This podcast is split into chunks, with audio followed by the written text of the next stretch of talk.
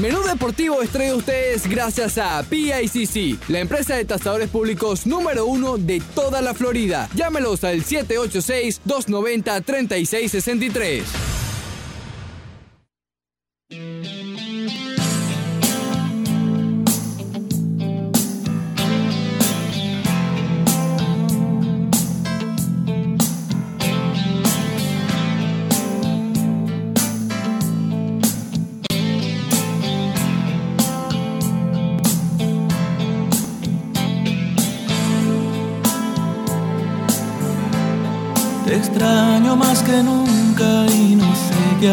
Hacer.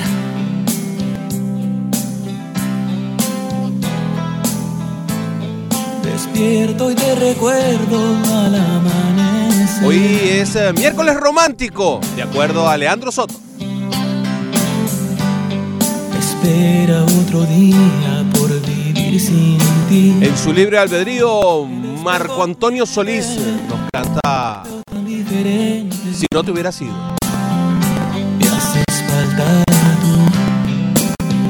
Escuchas a Menú Deportivo por la 990 y ESPN Deportes. Gente pasa y pasa siempre tan igual.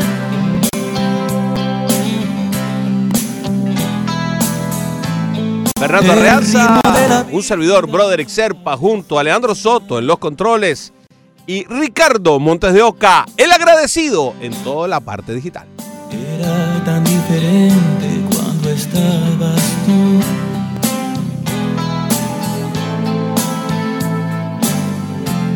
Sí que era diferente cuando estabas tú.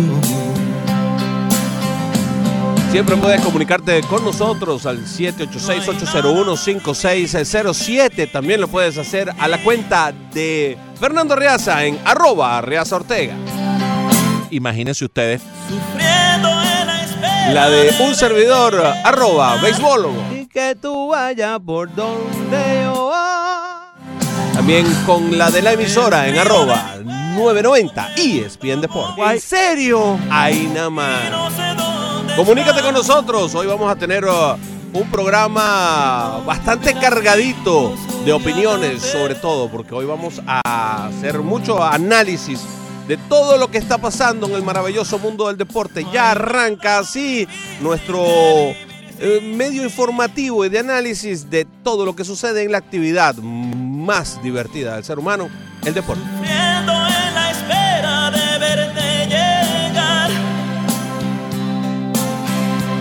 Y sorpresiva, mi querido Arreaza, esa es la noticia de que Luis Enrique abandona la selección española y, mm, bueno, deja su cargo como entrenador. Eh, Las razones son razones personales, según dicen los partes y los medios de prensa. Em, vaya que, es raro esto, ¿no? Em, y, de mala onda, sobre todo después de lo que pasó en el Mundial con Jürgen Lopetegui, ahora pasa esto, pareciera que eh, después de haber pasado tanto tiempo con, con un, un hombre tan, tan, eh, digamos que representativo y de tan baja, de tan, de tan bajo perfil como Vicente del Bosque, de repente las cosas se han vuelto medio escandalosas dentro de la selección española. Sí, después de esa estabilidad, un gusto saludarlos, amigos, a toda nuestra audiencia que nos sigue día a día. Broderick, eh, Ricardo, Leandro. Tanta estabilidad que hubo con don Vicente del Bosque en esa etapa larga, luego de también un, un periplo prolongado de Luis Aragonés. Bueno, viene este, esta secuencia de altibajos, de situaciones inadvertidas, inesperadas, esos imponderables de la vida. Lo ocurrido con eh, Luis Enrique es definitivamente lamentable. Así de fuerte, así de poderosa será esa razón personal que se desconoce y que tal vez ya venía asomando, floreciendo cuando él decide dejar al Barcelona. Ahí pareciera que es una decisión deportiva netamente, un ciclo que él consideró que se había terminado, pero tal vez subyacía ya este tema personal que repetimos se desconoce y que lo lleva a separarse del cargo de la selección española, dejándolo en manos de Robert Moreno, que era su asistente. No sabemos si es una medida eh, fija, la de Rubiales, si es una decisión ya, pues, eh, consolidada o si es un interinato en búsqueda de un nuevo entrenador. Debería hacerlo, ¿no? Probablemente. Y eso lo vamos a analizar más adelante con una voz interesante, importante. Sí, señor. Por otro lado, y también hablando de fútbol, Cristian Rivas en AS, aquí de los Estados Unidos, escribió hoy, palabras textuales, hasta hoy se hablaba del equipo de David Beckham para referirte al Inter de Miami Fútbol Club, pero eso tendrá que cambiar ya que el inglés no será más accionista de la sociedad que fundó el club, junto al boliviano Marcelo Clauré, Masayoshi Shon y los hermanos cubanos Jorge Más y, José Más.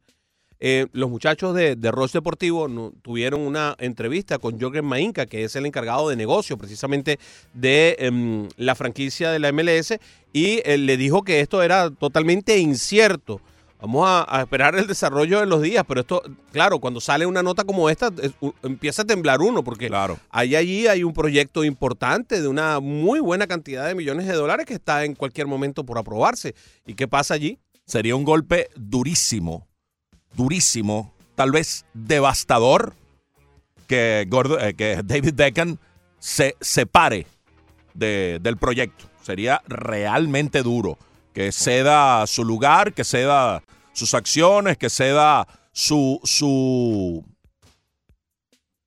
protagonismo como figura esencial en la construcción del proyecto. Eso sería devastador, pero bueno, lo, desmentían desde el seno del equipo y, y, ayer estaba muy activo Ricardo en su Twitter, citando fuentes muy cercanas al equipo que desmentían rigurosamente esta situación indeseada por todos. ¿ah? Yo no sé si es una... Soltaron eso allí como para crear una, una presión en mm. esta indecisión, en esta serie de, de piedras en el camino que, que, colocan para la aprobación final del proyecto de, del estadio acá en Miami. Tal vez tenga que ver con una, una estrategia subyacente que esté por allí formándose. Preferiría que fuera eso a que fuera que en realidad David Beckham está considerando la posibilidad de abandonar el proyecto. Y fíjate que lo que, lo que dice en la nota el colega Cristian Rivas, dice, Beckham se, se, habría comprometido a seguir siendo la cara visible del Inter Fútbol Club para el mundo. Hay, una, hay un punto aquí importante, ¿no? Que esa franquicia se la dieron a Beckham. Esa franquicia no se la dieron ni a Clauré, ni a los hermanos más, ni a una corporación. Esa franquicia fue parte de las negociaciones de Beckham cuando él entró en el Galaxy de, Los Ángeles, en el Galaxy Football Club. O sea, ahí hay una serie de cosas que, bueno, que podían ser realmente complicadas. Ojalá que esto no pase y ojalá que lo que eh, le dijo la fuente oficial a los muchachos del Rush en una muy buena primicia que dieron ellos eh, sea sea lo correcto y que, y que, y que estemos, pues, sigamos en el camino en que debemos estar. Sí, sea lo que prevalezca.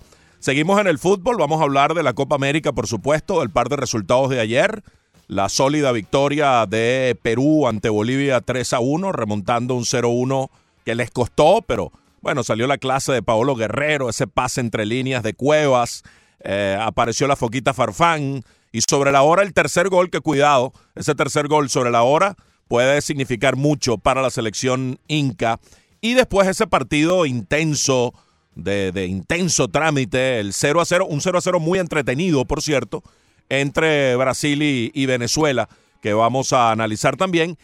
Juego en torno al cual gira nuestra encuesta del día de hoy, que la plantea triunfante luego de dar exclusivas Ricardo Montes de Oca. Buenos días, Fernando Broderick, amigos, la 990. Así es, en arroba 990 ESPN Deportes. La pregunta, ¿cuál fue en su criterio el factor más determinante en el empate a cero entre Brasil y Venezuela en la Copa América? Falta de definición de Brasil es una de las opciones.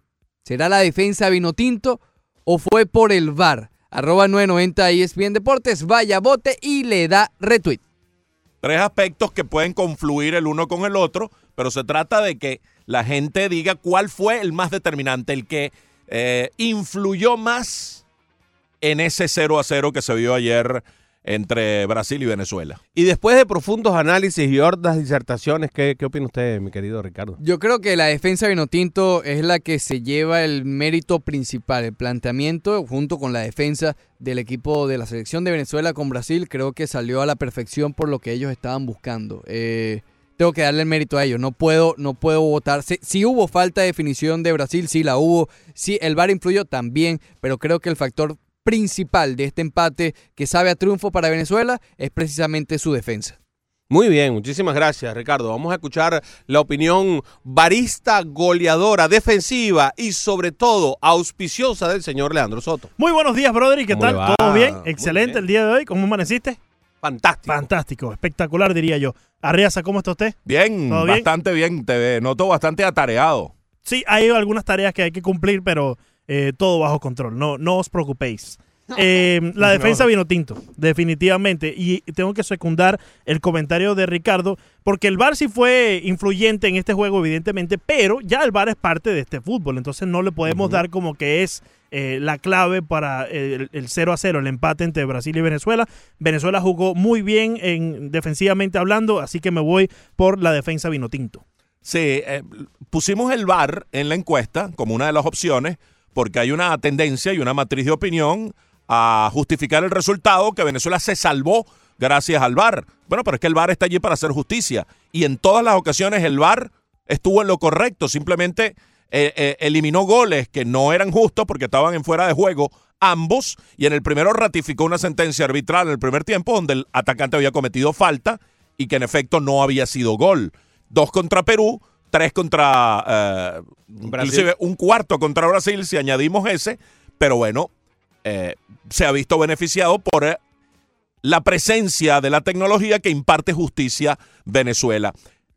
Como dice Leandro, es parte ya de, de- del, del juego como tal, pero en lo que respecta al trámite en sí mismo del partido, definitivamente hay que atribuirle a Venezuela el mérito y el crédito de haber resistido, de haberse defendido correctamente, no salió a repartir patadas, no salió a jugar brusco y a jugar sucio. De hecho, cuando salían, salían tocando la bola, salían eh, ordenadamente, con oficio. Un equipo que mantuvo una defensa ordenada y que gracias a eso, en una medida importante, pues logró el empate a cero. Yo creo que eso sería lo más determinante. Ahora, que a Brasil le falta definición. Está a la vista. Que a Brasil le falta Neymar. Ese que genera el chispazo, la diferencia, el que te resuelve en un partido trabado como este, donde no encuentras los caminos del gol. Ayer quedó en evidencia que le falta el diferente, Neymar. Sí, yo, mm, a diferencia de ustedes, voté por la falta de definición de Brasil. Creo que es, mm, es eso. Eh, vi a un Brasil muy estático, eh, demasiado chato. Le falta, a Brasil le falta samba, a Brasil le falta ese chocolate garoto que, que en algún tiempo le hemos visto a selecciones, a otras selecciones brasileras. Esta selección brasilera, a pesar de que a mí me gusta mucho lo que pone Tite en el terreno, me gusta mucho lo que, lo que ha hecho Tite como, como director técnico con Brasil. Yo tengo que reconocer que Tite agarró a un Brasil un poco amorfo y lo ha convertido en un equipo que tiene una identidad nuevamente. Pero le falta eso que le sobraba antes a los brasileros, la magia, eh, la samba, ese, ese juego, el juego bonito que, que hace tantas cosas y me da la impresión de que mm, por ahí se le va el partido a Brasil. Por ahí es que vimos ese primer tiempo contra Bolivia, soso, feo, que no me gustó y que, y que precisamente es, es esa falta de magia. Quizás sea Neymar el que tiene que imponérsela. Quizá este muchacho que juega con el Madrid, que siempre se me olvida el nombre, Vinicius. Vinicius, venga en algún momento a rescatar la magia del equipo brasilero. Pero en este momento, Brasil está falto de magia, falto de, de, de samba. Y mientras esté así, este equipo va a tener problemas para poder eh, ganarle a equipos. Y con respecto a lo del VAR, pues yo sigo pensando lo mismo. Creo que al VAR debemos dedicarle un espacio dentro del programa bien importante porque hay que hablar sobre el VAR. Ha venido a emparejar las cosas y creo que las ha venido a emparejar de buena manera. Está pasando en Europa, en, las competencias europeas, está pasando en las ligas. Ya no vemos tantas cosas. Y, y si hubiese, y si no hubiese habido el VAR, no solamente Venezuela se hubiera tragado ya cuatro goles que, que, que, que hubieran, hubieran, que fueron dejados, no fueron pitadas esas, esas faltas en su momento. Eso en principio, sino que además de eso, pudieron haber sido más, porque el, el concepto de pequeño se hace más grande cuando no hay este tipo de justicia, porque empieza también la parte subjetiva del arbitraje a funcionar y eso es lo que no está funcionando gracias al VAR en este momento. Así que tendremos mucha más ah, Copa América y fútbol, los partidos de hoy, todo el trámite del evento, así como los juegos que eh, presenta la Copa Oro. También tendremos baloncesto. eh, se anuncia o se informa o se especula que Hassan Whiteside va a ejercer la opción de su contrato para eh, permanecer en Miami para la temporada 19-20, lo cual era un, un tiro al suelo, por decirlo de alguna manera claro. gráfica y que sea bastante expresiva. Él no va a ir a ninguna parte, salvo que sea por intermedio de una transacción y va a hacer uso de esa opción de 27.1 millones de Y dólares. James Harden y Chris Paul siguen en una especie de contienda el uno con el otro y pareciera que James Harden se quiere ir del equipo de los Rockets de Houston. Eso sería una debacle. Pareciera que uno de los dos tiene que salir. Correcto. Y Harden es la figura. Harden va a ser. eh, Harden pero, es, pero el, él pidió es el más valioso, sí. Tal vez es una medida de, de, de coerción. de coerción, de presión para que saquen a Chris Paul, aunque el GM de, de los Rockets, Daryl Morey, eh, dijo que no, que Chris Paul no ha demandado, no ha exigido una transacción que lo saque del equipo de Houston. Hay muchas notas por aquí y por allá de la NBA que vamos a Sí, revisar. señor. Los Lakers andan buscando cómo bajar su tope salarial. Además de eso, vamos a ver cosas que pasaron en las grandes ligas. Edwin Encarnación conectó su primer cuadrangular como Yankee.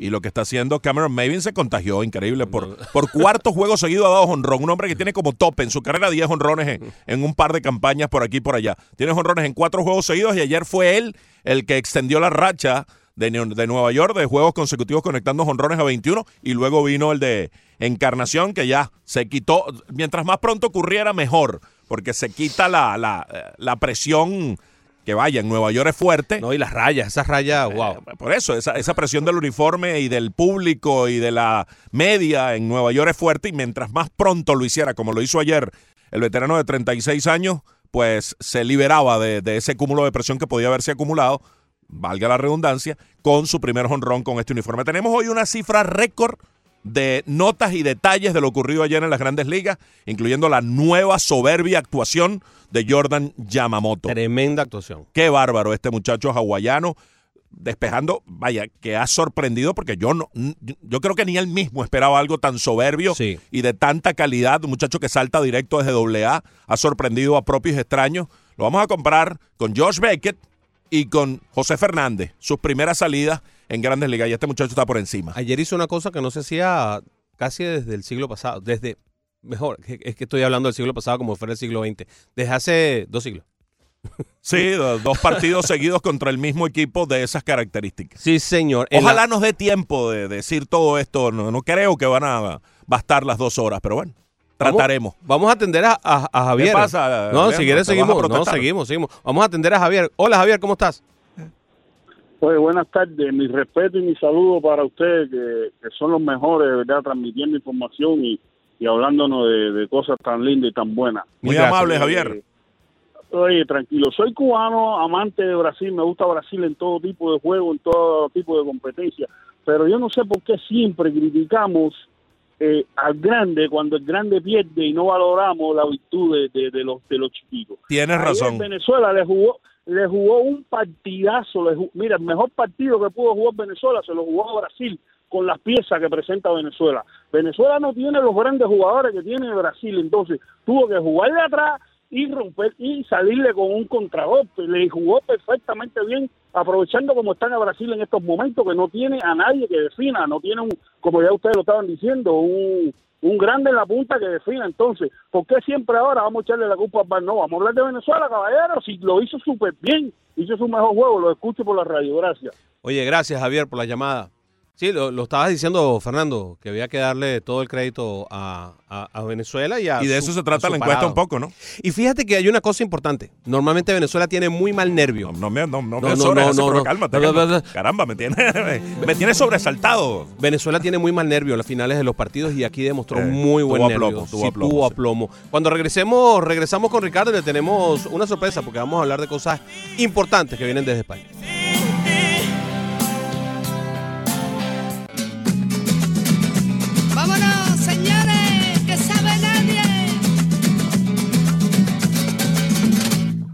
La gente está comentando un personaje muy raro que siempre se está colando y no hay forma de aguantarlo. El tipo es pura candela y siempre está entrometido. Rosario Chiquita Flores. Rosarito. Ale.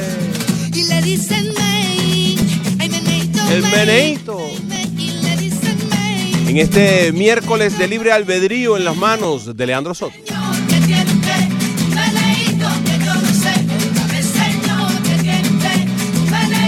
Fernando Reaza junto con un servidor Broderick Serpa.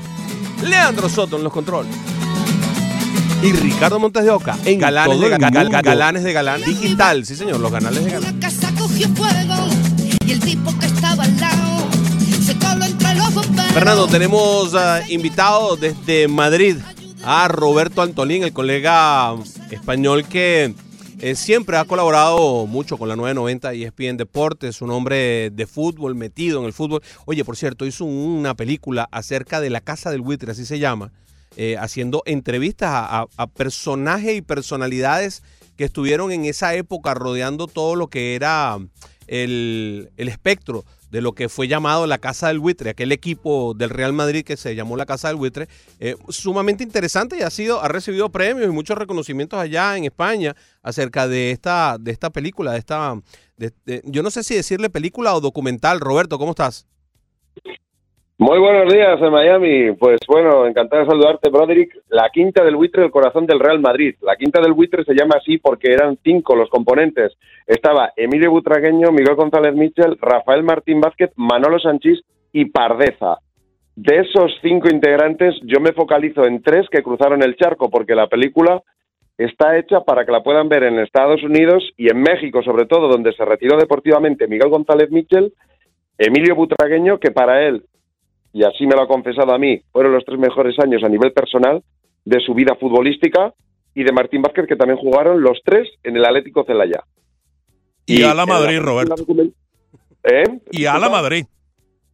Sí, claro, claro, pero, pero, pero en los tres eh, reconocen que fue una experiencia maravillosa al cruzar el charco, una aventura en aquellos tiempos para jugar en, en otro equipo que, que no era de los más punteros, ni mucho menos en, en el continente ame- eh, americano, en, en México más concretamente, que era el Atlético Celaya, era un recién ascendido cuando, cuando fichó Emilio Butragueño, él lo consideraba como una locura, y en la película trato de las victorias, de los fracasos, de las, de, de las derrotas, de también aquellos maravillosos momentos que en remontadas en el Bernabéu, en la Copa de la UEFA, de momentos duros, eh, como fue el adiós de un mito, Butragueño, mm, como un niño de 17 años como era Raúl González y su propio entrenador y compañero que había sido en épocas anteriores, que era Jorge Valdano, compañero de habitación, le relegó no solo a la, a la suplencia, sino al anonimato. Y tuvo que tomar difíciles decisiones. ¿Cómo encaró ese, ese nuevo momento Emilio Butragueño en su vida? Y también determinadas decisiones que no entendió el aficionado y yo como periodista tampoco de Rafa Martín Vázquez cuando en plenitud abandonó el Real Madrid eh, para irse a un recién ascendido en Italia como era el Torino, no a la Juventus o, o al Milán, que en aquella época dominaba el fútbol europeo. Son cuestiones bastante interesantes, como los fracasos también del Real Madrid en Tenerife por dos años consecutivos, que esta película aclara un poco más, que ese es el motivo de, de haberla hecho.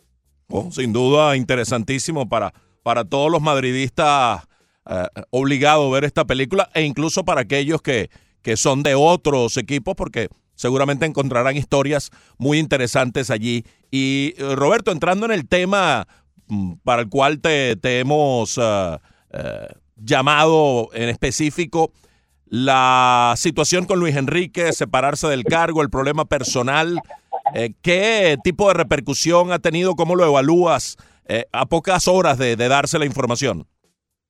Bueno, pues al hilo de esto de la selección española no solo hablo del Real Madrid, hablo de Butragueño en la selección española. Como bien sabrás, Claro. tú eh, marcó cuatro goles frente a Dinamarca en el Estadio de la Corregidora de México, algo que fue algo espectacular. Sí, sí. Y no perdiendo el hilo de la selección española, hoy hemos tenido noticia porque hay un nuevo seleccionador, es Robert Moreno, el que hasta ahora era segundo entrenador de Luis Enrique, del seleccionador titular, pues eh, Luis Enrique definitivamente ha dejado el cargo. Tiene un problema personal desde marzo, que la prensa hemos sido muy respetuosos, pero mm, todo el mundo sabemos que puede ser un problema de una enfermedad llamada cáncer que está afectando a alguien muy cercano a, Luis Enrique y que por eso eh, ha tenido que dejar el cargo de seleccionador de manera ya definitiva, porque hasta ahora él iba tomando las decisiones vía telefónica, vía Skype con su segundo, pero eh, tú piensas que debe ser algo muy grave para que desde marzo la cosa haya ido a peor y ahora ya definitivamente ha tomado la decisión de abandonar el cargo de seleccionador y desde la presidencia de la Federación Española de Fútbol, Luis Rubiales, y el director deportivo Molina han tomado la decisión de que sea su segundo el que sea el nuevo seleccionador español para poder llevar a la selección española a esa Eurocopa que tanto no- nos ilusiona Robert Moreno. En contra tiene su nula experiencia en los banquillos de primer nivel. No ha sido nunca primer entrenador y vamos a ver si con las ganas, el entusiasmo y con la calidad eh, que conforma esta selección española de fútbol eh, no se nota esa inexperiencia. Los resultados dictarán eh, sentencia al nuevo seleccionador español. La Real Federación de Fútbol, tengo entendido que quería que siguiera Luis Enrique en la cara de Luis Rubiales, pero eh, Luis Enrique ha sido el que ha dicho que no, que no, no, no piensa seguir bajo este concepto de estar trabajando vía Skype o por teléfono, como había venido trabajando hasta ahora, ¿no? Em, de cara a la Eurocopa, ¿tiene los galones Robert Moreno para poder tener a España o España necesita salir corriendo a buscar a un entrenador como le pasó en, en el medio del Mundial y después del Mundial? Bueno, yo creo que esa fue la decisión, ¿no? Que cambió todo desde que Luis eh, Rubiales tomó la decisión en Krasnodar, en el Mundial de Rusia, de destituir al Julen Lopetegui, eh, todo ha ido mal eh, en, en el estamento de la selección. Eh, puso a Hierro, nombró a Hierro. Después España hizo el mundial que hizo, nos tuvimos que ir prontito a casa y, y luego pues se nombró a Luis Enrique. el problema personal hacia el nuevo seleccionador ha hecho que tenga que dejar eh, el día a día con, con la selección. Recordemos que no es lo mismo el día a día con un equipo que con una selección. El problema debe ser grave porque son días muy puntuales en partidos de clasificación cuando debería estar concentrado Luis Enrique, pero eh, su situación debe ser complicada. Los galones suficientes los van a marcar los resultados. Yo creo que hay hombres de gran experiencia, como puede ser Sergio Ramos, al frente de esa selección, de Busquets, eh, jugadores de Jordi Alba con, con los galones suficientes para poder llevar a, esa selección, ¿no? Y, Vicente del Bosque en su época, él siempre se apoyaba en los grandes capitanes para poder llevar un vestuario. Yo pienso que solo los resultados dirán si ha sido un buen seleccionador Robert Moreno o no. Eh, la fase de clasificación es bastante sencilla la que tiene España. No, no creo que tenga problemas para clasificarse para la, esa Eurocopa. El, resultado de la Eurocopa sí que dictará si ha sido una decisión acertada haber mm, apostado por Robert Moreno, un entrenador sin experiencia en el panorama de primer nivel futbolístico, o una decisión cuanto menos arriesgada es por su falta de experiencia. Para, para Roberto eh, Antolín, con quien hablamos, y tu opinión valiosa, ¿es correcto haberlo nombrado de una manera definitiva? ¿Era preferible una especie de interinato? ¿Y qué nos puedes añadir sobre Robert Moreno? Sabemos que es catalán, que era mano derecha de Luis Enrique, que debe tener más o menos los mismos conceptos eh, futbolísticos. ¿Qué, ¿Qué nos puedes añadir sobre este personaje hasta hoy desconocido, ¿no? Pero que de pronto sale a la palestra y se convierte en un nombre que ya tenemos que manejar. Bueno, Robert Moreno lleva de la mano de Luis Enrique en cuanto Luis Enrique empezó a entrenar en primer nivel. Estuvo con él en la Roma, estuvo con él en el Fútbol Club Barcelona, evidentemente, estuvo con él en el Celta de Vigo. Ha formado parte de su stack técnico y se ha nutrido de todos los conceptos futbolísticos de Luis Enrique. Eh, yo soy de apostar por lo que funciona. La selección española está obteniendo buen juego y, buenos resultados. Creo que cambiar el, esquema de trabajo, la manera de trabajar ahora mismo en, en la selección española sería un error. Eh, creo que lo acertado es una línea continuista y solo los resultados marcarán el, el destino de, de este nuevo seleccionador. Eh, no creo que tenga ningún problema para la fase de clasificación y será la fase final de la Euro eh, lo, que, lo que dictará si esta decisión que se ha tomado, esta decisión continuista, a la cual yo apoyo, yo pienso que lo que funciona no se debe tocar. Y la selección está teniendo buenos resultados, eh, con lo cual la Eurocopa, los resultados que se produzcan en esa Eurocopa serán los que dictarán sentencia sobre si ha sido una decisión acertada a día de hoy o, fue un error. Vamos a salirnos un poco de la selección y vamos a hablar de tu equipo, mi querido Roberto, que está eh, realmente movidito. Eh, el último de los presentados eh, es el francés Mendy, pero ya presentaron a Hazard, ya presentaron a dos brasileños. Bueno, ha estado movidito. ¿Te gusta lo que está haciendo Florentino Pérez? ¿Es suficiente lo que está haciendo Florentino Pérez? ¿O todavía le falta más al Real Madrid? Yo pienso que esta reestructuración que se está haciendo esta temporada debió hacerse la anterior, eh, pero es tan complicado después de ganar una Champions, la tercera consecutiva, eh, encarar un proceso de reconstrucción muy necesario para jugadores que ya lo han ganado todo y, mm, tras un mundial, ¿no? Del mundial de Rusia que llegaron muchos cansados y, y ya, pues igual con no tanta ambición y ganas de vencer, ¿no? Como tenían en un principio cuando ficharon por el Real Madrid. Esta reconstrucción realmente hubiera sido necesaria la temporada anterior. Llega un año más tarde, tras un, un mal año, en el que sí que se consiguió un mundial de clubs, pero algo necesario, jugadores jóvenes con ambición y ganas de lograr eh, un nombre en el mundo del fútbol, en el panorama futbolístico. Si es necesario o si es suficiente aún, eh, evidentemente eh, todo el mundo en Madrid sueña con Kylian Mbappé. Eh, de hecho, la presentación de Eden Hazard, que hasta ahora es el fichaje mm, más relumbrante de este, de este nuevo proyecto de don Florentino Pérez, la afición pidió a Kylian Mbappé, ¿no? Queremos a Mbappé, queremos a Mbappé, gritaban en el Estadio Santiago Bernabéu durante la presentación de la estrella de, este nuevo proyecto, que era Eden Hazard. Falta la guinda en el pastel, como suele decirse acá en España. Eh, está formando un nuevo grupo, un nuevo un nuevo grupo de jugadores eh, en los cuales eh, la ambición no, no es dudosa porque eh, está Jovic, un jugador con mucha proyección que lo querían muchos equipos, entre ellos el Fútbol Club Barcelona, el Real Madrid lo ha conseguido fichar. Eden Hazard era un futbolista que, que era el sueño de, de Sirán, ya lo va a tener bajo sus órdenes.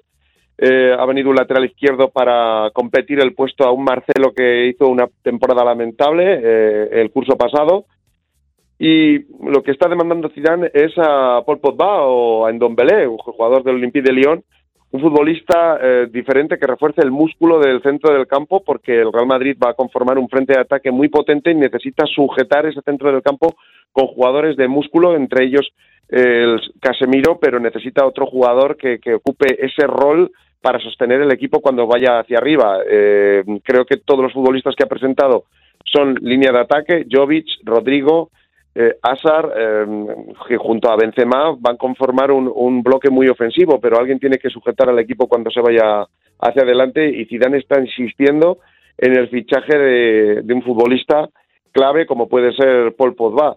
Sin embargo, las salidas son lo que preocupa. Eh, el representante de Gareth Bale, Barnett, ha declarado que en ningún caso Gareth Bale será cedido y que eh, solo es comprensible una venta, pero con la ficha que cobra Bale y con la cantidad de traspaso que pide el Madrid se hace bastante inviable. El que, tiene su salida bastante factible es Lucas Vázquez, destino al Arsenal de Unai Emery. Ya ha habido contactos y podría salir del club blanco.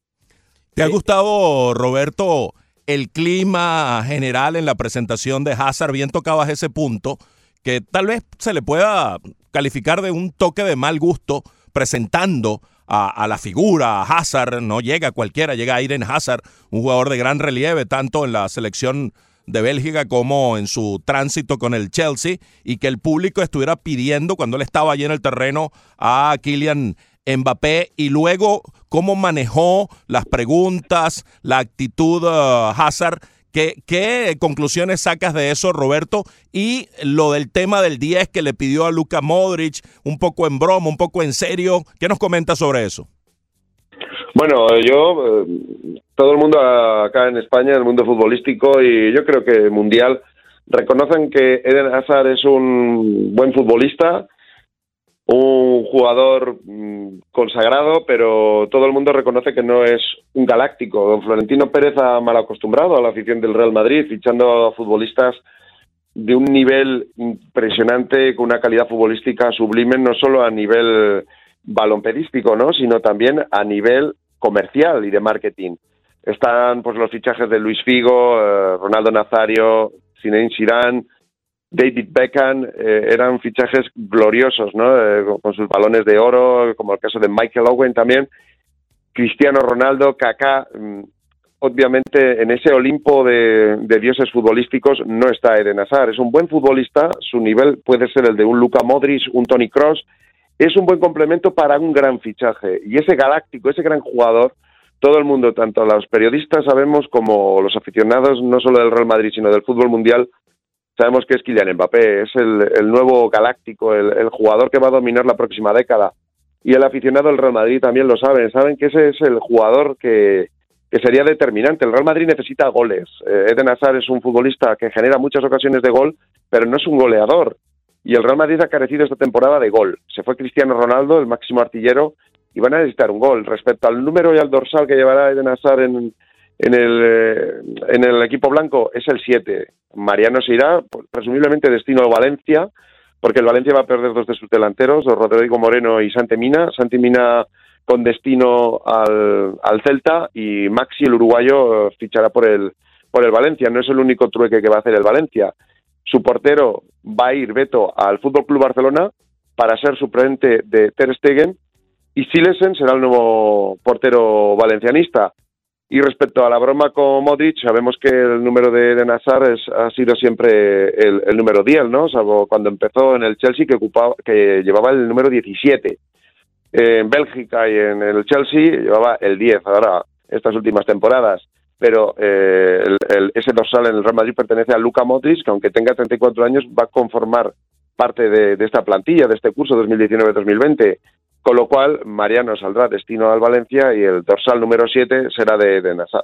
Eh, cortico, antes de despedirnos y para irnos ya, Keylor Navas e Isco, ¿en qué situación está cada uno de ellos? Bueno, Keylor, mm, si él quiere, puede quedarse en el Real Madrid. Esa fue la conversación con Zidane. Eh, Zidane fue muy claro con él. Dijo que el portero iba a ser Courtois, el portero titular, porque era más joven y era una inversión muy importante que había hecho el club y evidentemente tenía que dar galones a un Courtois que de inicio iba a partir con toda la ventaja para ocupar la meta titular del Real Madrid, pero que él podía quedarse, eh, él va a jugar los partidos de, Copa del Rey y ya es eh, la ambición profesional que pueda tener Keylor Navas. Eh, he, he comentado ahora que, que Beto va a fichar por el por el Barcelona para ser el meta suplente de Ter Stegen porque va a ganar mucho más dinero. Sin embargo, va a perder la titularidad y él lo sabe. Y Silesen es el caso contrario, va a fichar por el Valencia para ser meta titular.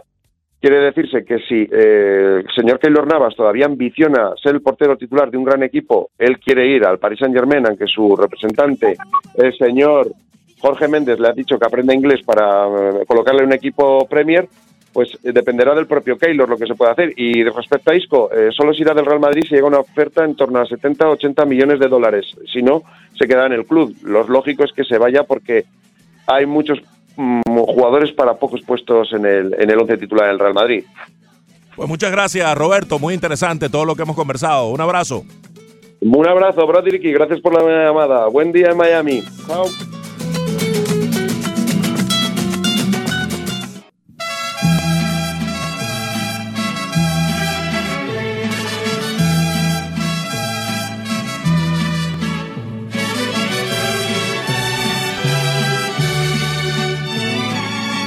Leandro Soto nos regala la más emblemática de las canciones mexicanas, El Rey. Yo sé bien que estoy afuera, pero el día que yo me muera, sé que tendrás que llorar. Con Vicente Fernández. ¿no? Sí, señor, con Vicente Fernández, el digno heredero de aquella increíbles voces de los años 40, 50, en donde Jorge Negrete, Javier Solís y Pedro Infante llenaban los oídos de, de América entera con sus películas y sus canciones. Pues bueno, este es el hombre, este si hay un heredero es esta voz prodigiosa de Vicente Fernández. No te olvides, por allí estuvo también don Pedro Vargas. También. palabra es la ley. No tengo Muy agradecido, muy agradecido, muy agradecido. Eso me suena a, Muchas a- gracias. a Ricardo. Muchas gracias. Sí, como no, tal vez de allí se inspiró Ricardo. Después vino Juan Gabriel y también cantó estos temas con otro Bueno, pero yo estoy hablando de, de, y otro de- tipo de- de, de charros, de, de charros. manera de, de, de verlo. Un movimiento Mira, reapareció sensual, Carlos Lanza. Ah, mira, y ese. que no nos escribía. Mira, y ese, y ese. A ver, a un ver. movimiento muy sexy. Este también es mexicano. Un, mo- un- un movimiento Carlos Lanza dice, mis amigos, buenos días, hablando del bar, lo amo, lo que estoy viendo y de la forma que está funcionando, amo al bar. Ayer lo vimos en el juego Brasil-Venezuela, que no hubiera sido justo como está jugando Venezuela haber recibido goles que no lo eran. Gracias, Carlos, por, por escribirnos. Sabemos que siempre estás por allí escuchándonos el, el hombre que sufre con el Miami Heat y que pues es un seguidor furibundo del eh, baloncesto. Rafael Llanes dice, pero es que tiene razón, le quita emoción al juego, ahora no vale la pena celebrar un gol o una jugada porque hay que esperar por lo menos cinco minutos para saber el resultado. Ojo, yo sí estoy de acuerdo porque en el deporte, aparte de la emoción, debe existir la justicia y el VAR lo da. Sí, el VAR es anticlimático. Incluso para los narradores es un verdadero problema. Narrar el gol, gozártelo y hasta dices el patrocinante del gol y después no es gol. Sí, no, y no solo, y no solo para, no solo para eso, sino imagínate, ayer Brasil celebró tres goles. O sea, esa fanaticada en su tierra, además. pues, Eso que aquello estaba lleno de brasileros y, y de repente que te los anulen los tres. Vaya que es complicado. Gabriel Milanés dice, después de Brasil ser el candidato de la mayoría, ahora si empata o pierde contra Perú y Venezuela le gana a Bolivia, como pudiera pasar, se le complica mucho, pero que mucho su situación. Así es, ese grupo está abierto para cualquier cosa, incluso Bolivia tiene chance. Bolivia no se le puede descartar, tiene oportunidad. Chubi Jiménez dice el VAR, sin duda alguna, respondiendo a nuestra encuesta. Tara Béisbol, que estuvo por aquí en estos días con Ricardo y Leandro en el Rush Deportivo. Saludos, los Marlins estarían en el, en el movimiento de cambios antes de julio como vendedor. Sí, yo creo que sí, lo que pasa es que no tienen mucho que vender. Con la lesión de José Ureña, con Starling Castro con una temporada pobre. Ayer dio honrón, pero sus números globales no son atractivos como para que alguien se interese realmente en él como una solución para la segunda base. Pues los Marlins tienen, tienen poco que vender, ¿no? Sí, ¿no? Y, y- y eso con eh, Walker lesionado, eh, este, ¿cómo se llama? Martín Prado con- no ha estado bateando lo que debería estar bateando. eh, Lesionado también, sobre todo. Granderson, bueno, no- yo no- ni, ni voy a mencionar a Granderson. El único Romo. Sergio Romo podría tener algún valor para añadirlo a un bullpen allí en el, en el medio de un, de un En- bullpen de un equipo que está en contienda. Sí, señor. Eh, Rafael Samper dice, se acabaron las injusticias y muchas malas decisiones a las cuales los dirigentes antes llamaban discreción del árbitro o errores humanos. Ayer Rafael Samper escribió un tuit muy apropiado en el cual eh, daba su criterio sobre lo que fueron los cálculos de Rafael Dudamel, el técnico de la selección Vinotinto, de dos o tres puntos en los dos primeros juegos. Obtuvo dos con empates ante Perú y sobre todo este tan valioso ante Brasil para ir a liquidar contra Bolivia. Pero cuidado. Cuidado, no, no, no está hecho el mandado, no ha marcado la vino tinto. Yo me imagino que para ese partido contra Bolivia, Dudamel probablemente sí va a incorporar la dupla de Salomón Rondón y Joseph Martínez. No los ha puesto a los dos simultáneamente en cancha, como hace el maestro Tavares. Claro, esos son dos gigantes guardando las distancias en Cavani y Suárez que conviven y se entienden perfectamente como, como jugadores de área. Eh, en este caso pareciera que tiene que ir con ambos porque necesita los goles y necesita el resultado favorable para asegurar cinco puntos y no medie ninguna otra cosa para asegurar la clasificación. Incluso podría ser como ganador del grupo con esos cinco puntos. Correcto. Porque de- se enfrentan Brasil y Perú, que es un partido mucho más duro y Venezuela tiene en teoría el partido más fácil. Pero cuidado, Bolivia también tiene oportunidad. Bolivia es más que Venezuela en fútbol históricamente. Bolivia tiene un mundial. Tal vez hoy día no es más, porque el fútbol venezolano ha crecido y el boliviano se ha estancado un poco y en las últimas eliminatorias suramericanas, pues ha sido el, el equipo de más bajo rendimiento. Pero ayer Bolivia mm, comenzó ganándole a Perú 1-0. Yo creo que se replegaron demasiado temprano, retrasaron las líneas demasiado pronto. Apenas en el minuto 30 ya estaban protegiendo una ventaja 1-0 con un penalti que se encontraron. Poco a poco iban avanzando en los minutos hasta que Paolo Guerrero, con una exquisitez sacándose al portero y casi sin ángulo, mete la pelota, logra convertir un pase entre líneas de cuevas realmente extraordinario y ahí se desató ya Perú para controlar total y completamente el partido en el segundo tiempo. Puede pasar cualquier cosa en este grupo A, que quede fuera Brasil, que quede de cuarto eh, Brasil. Brasil tiene ahora mismo, no, Brasil no puede quedar cuarto porque tiene cuatro puntos con la, con la victoria ante Bolivia y el empate ante, ante Venezuela, ya tiene cuatro puntos. Y lo más que puede alcanzar a Bolivia son tres puntos. O sea que Brasil tiene asegurado al menos el tercer lugar, pero puede pasar que Brasil quede tercero y que los dos primeros de grupo, uno o dos, sean indistintamente Perú-Venezuela o Venezuela-Perú. Correctamente, así, así, así es ah, lo que pasa en este preciso instante. La clasificación tiene a Brasil con cuatro puntos, eh, más tres. Perú también, también tiene cuatro puntos, más dos. Venezuela tiene dos puntos con cero. Y Bolivia tiene cero puntos con menos cinco en este instante. Este es el grupo A. El grupo B, que tiene a Colombia con tres puntos, Paraguay con uno, igual que Qatar, y Argentina sin puntos con menos dos. Y el grupo C, que tiene a Uruguay en el tope, empatado con Chile, ambos tienen más cuatro, qué interesante esto, porque los dos ganaron 4 a 0, ambos tienen más cuatro, eso lo hace interesantísimo y también hace una cosa, que es que estos dos equipos, Japón y Ecuador, tengan dificultades o se la vayan a ver bastante complicadas para ser el mejor tercero, después de haber cogido goleadas de cuatro, de cuatro goles. Esto más o menos es como se está moviendo la Copa América en estos momentos. Ayer hubo resultados en la Copa Oro. Panamá venció 2 por 0 a Trinidad, goles de Cooper y Bárcenas. Y Estados Unidos le hizo 4 a Guyana, que luce y juega mejor de lo que uno se puede imaginar, Fernando. O no sé si es que Estados Unidos da demasiadas libertades. Arriola, que tuvo un juegazo y que por esa banda izquierda hace diabluras. Boyd, que hizo los goles en el 51 y en el 81, y Sardes, que se consiguió un gol. Hubo un rechace y la bola le dio en la cara de canto. Pero el tipo ni, ni celebró, Fernando, del golpe tan brutal que le dieron con el rechace. Hubo un rechace de cabeza y la bola le dio en la cara de canto y entró el gol. Fue tan duro así como el foul que se dio a Max Scherzer en la nariz. Al, similar, el hombre quedó tan, tan, o sea, el, el, el, pelotazo fue tan violento, pero tan violento, tan violento, que el hombre no celebró ni nada. Él, él se quedó parado allí y los compañeros venían celebrando. Quedó conmocionado. Sí, él estaba completamente conmocionado. Además de que parece que le dio más en un ojo que en otra parte y también al parecer no podía ver en las primeras instancias. Como un minuto después empezó a celebrar, aproximadamente. Para la jornada de hoy, por acá por uh, la 990, Colombia contra Qatar, Colombia a ratificar esa victoria, ese, esa victoria, ese triunfo contra Argentina y buscar los seis puntos que ya lo ubiquen en la próxima fase, la selección neogranadina.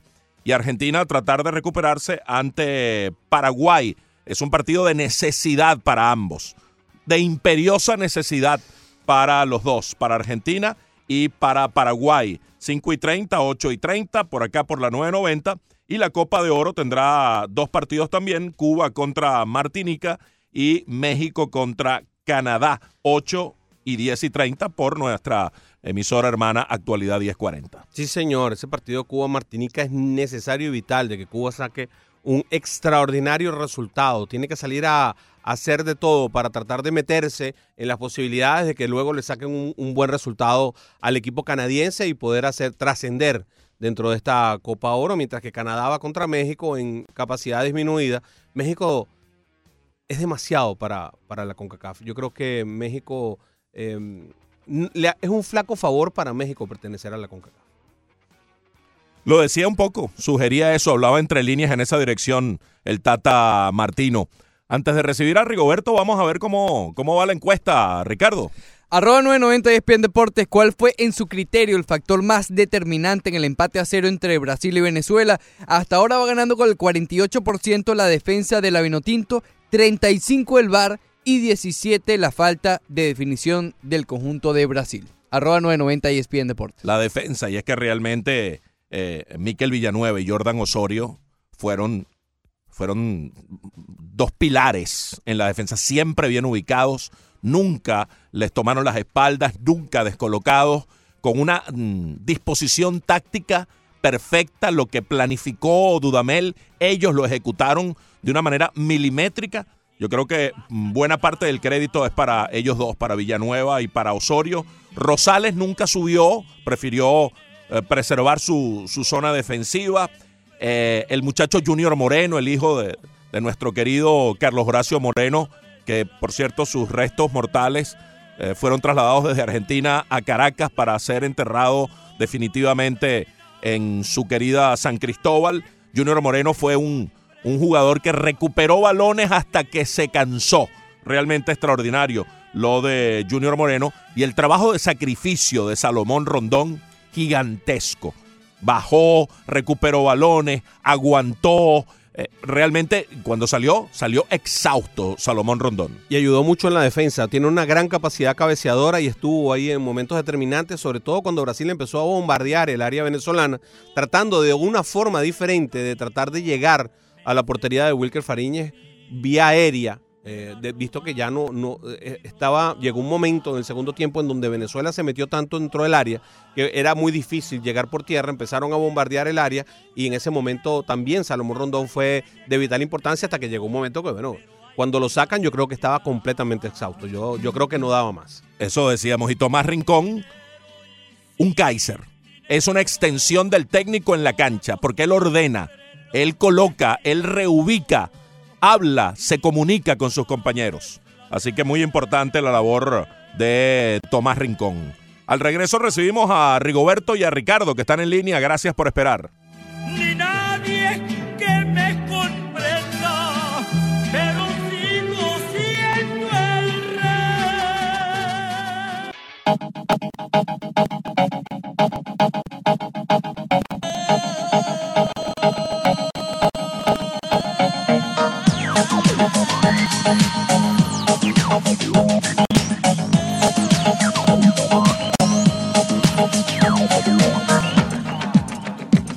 Continuamos en este miércoles de libre albedrío de Leandro Soto, los del Río, con la popularísima Macarena. ¿Usted bailó la Macarena, señor? No vale, ya he dicho Pero la Macarena es otra de cosa. Este año que hemos compartido el programa, que yo tengo dos pies izquierdos. Pero, pero la Macarena no requiere de mayores habilidades. Bueno, yo no tengo ni la menor habilidad. Esa es parte del problema. Oye, malas nuevas dentro de los Marlins, ¿verdad?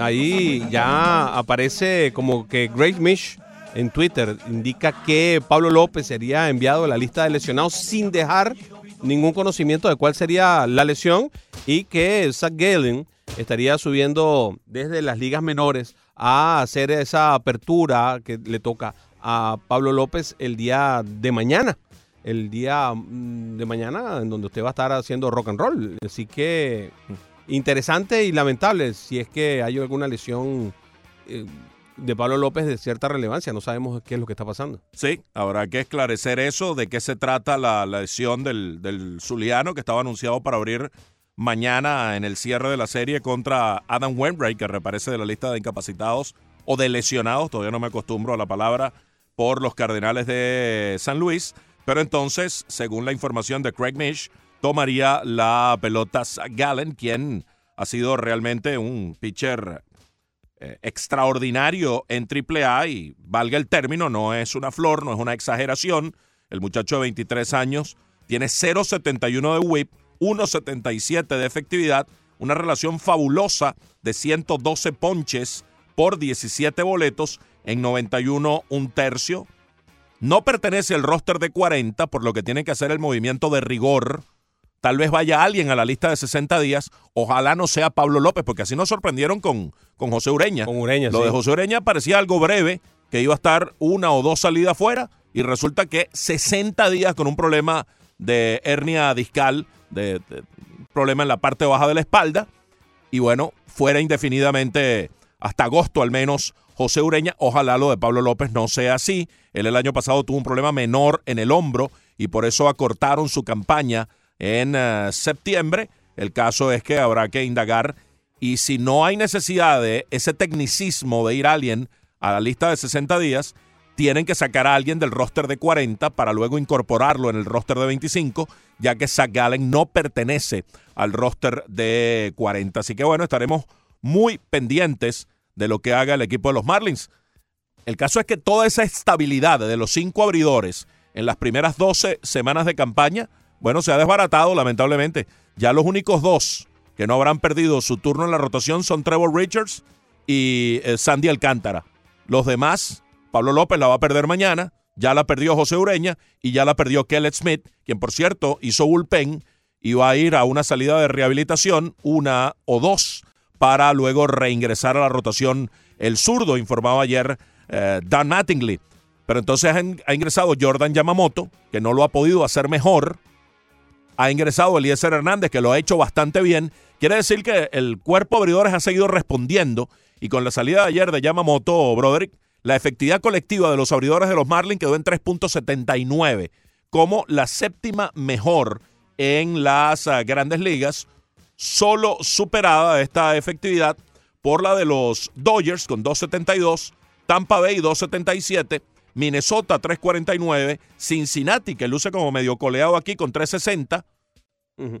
Houston con 364, Chicago 370, los Cachorros, y Miami con 3.79, la séptima mejor efectividad colectiva en lo que respecta a abridores. Sí, señor, el equipo de los Marlins que desde el punto de vista de sus abridores ha tenido muy buenas labores y se ha hablado mucho desde el principio de la temporada de que el talento que hay a nivel de picheo, a nivel de abridores es muy grande. Leandro, cuéntanos. Craig Mish, él mismo eh, reporta en su Twitter que está escuchando que sea posiblemente algún problema en el hombro de Oh. Pablo López, lesión que lo mantuvo fuera el año pasado eh, por, por cierto tiempo ya para el final de la campaña 2018. Dice que no está seguro hasta qué, eh, hasta, hasta dónde llegue esta lesión, pero Don Mattingly estará eh, hablando sobre esto posiblemente previo al partido de hoy ante los Cardenales de San Luis. Sí, Habrá me- que estar atentos. Y me imagino que le van a caer encima, ¿no? A, a preguntas por, por lo parca de la, de la información que tenemos hasta ahora.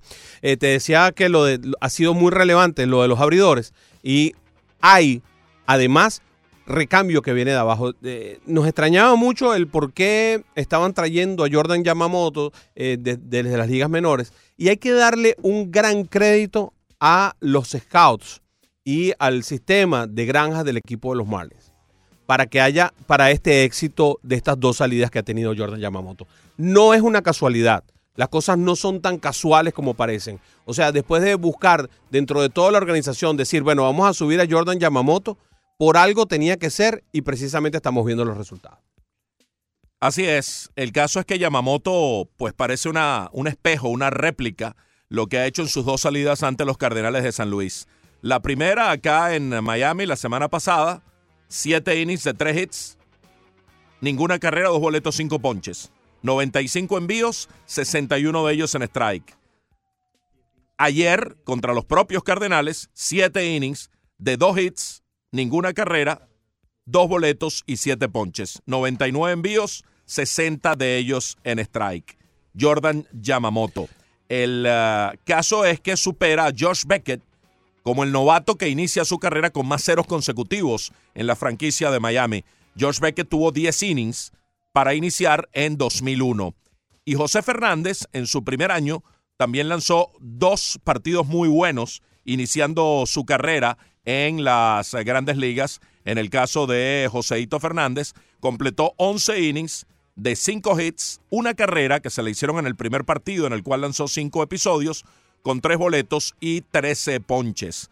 Así que Yamamoto lo supera a ambos, y no es poca cosa, porque Beckett fue un muy buen lanzador, más valioso de una serie mundial, con una carrera que parecía rumbo a, a Cooperstown, pero las lesiones, los problemas recurrentes de ampollas probablemente descarrilaron esa eh, proyección. Y bueno, sabemos eh, lo triste del desenlace respecto al cubano José Fernández.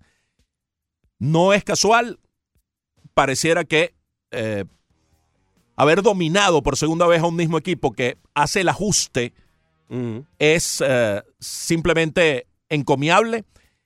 Además, no es un equipo mm, lleno de, de jugadores inexpertos, no, este es un equipo experimentado. Los Cardenales de San Luis tienen a dos bateadores, por solo citar a dos, o vamos a citar a tres, como Paul Goldschmidt, como Yadier Molina y como Matt Carpenter, que no se chupan el dedo, que saben lo que están haciendo allí, que saben hacer los ajustes y que por segunda salida consecutiva el mismo lanzador se los haya metido en el bolsillo, habla muy bien de Jordan No solo eso, sino que eh, tú decías que parece un calco, una salida de la otra. Es que la primera salida es tan buena que mejorarla es muy difícil, pero es que la mejoró. Es que la mejoró, le dieron un hit menos. O sea, realmente eh, eh, pareciera muy, muy, muy, muy difícil de mejorar esa salida de dos hits, dos boletos, de la primera, de la primera intención de tres hits, dos boletos. La mejoró un poco.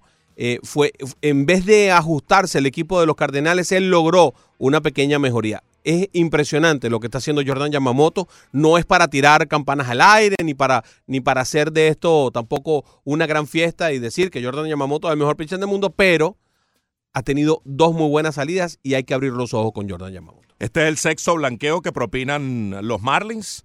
Han estado involucrados en 19 partidos de blanqueo en la campaña, más que ningún otro equipo en las grandes ligas. 13 en contra, 6 a favor. Al menos ha habido algún tipo de desquite con los 13 que, que ha recibido porque eh, es uno de los equipos con, con más blanqueos propinados. Y en ese sentido, los Dodgers tienen 10 con el de ayer de Clayton Kershaw y otros dos lanzadores. Ya les vamos a decir a dónde bajó la efectividad Kershaw contra los gigantes de San Francisco en su carrera. Una cosa de, de, de- de loco. Siete blanqueos han propinado los mellizos de Minnesota, siete los rojos de Cincinnati y seis los Marlins junto a Tampa Bay, Arizona, Houston, Chicago y Cleveland. Son los equipos con más blanqueos en lo que va de campaña. Ayer los Marlins no solamente, bueno, mostraron el gran picheo de Yamamoto que se contagió porque los relevistas vinieron hicieron un buen trabajo. Tyrone Guerrero lanzó un par eh, de, de ceros, eh, perdón, un par de, de outs, eh, dando un par de boletos. Vino Sergio Romo a normalizar la situación, lanzó a un bateador en ese octavo inning y luego vino al noveno a salir de él sin mayores inconvenientes. Y el bateo estuvo presente, con una nueva alineación, con cambios en, en el orden en que se ponen los bateadores. Miguel Rojas abrió como primer bate y conectó de 4-1, anotó una carrera. Luego Harold Ramírez estuvo como segundo bate, es decir, pequeños cambios que pueden hacer diferencia en base a lo que el resultado se trata y no a nombres. Dieran la impresión de que pueden generar cambios importantes en esta, en este orden de bateo de los Marlins. Muy bien, cambiamos entonces a eso de Kershaw. Ayer siete innings de tres hits, ninguna carrera, dos boletos, seis ponches en la victoria de Los Ángeles sobre San Francisco 9 a 0.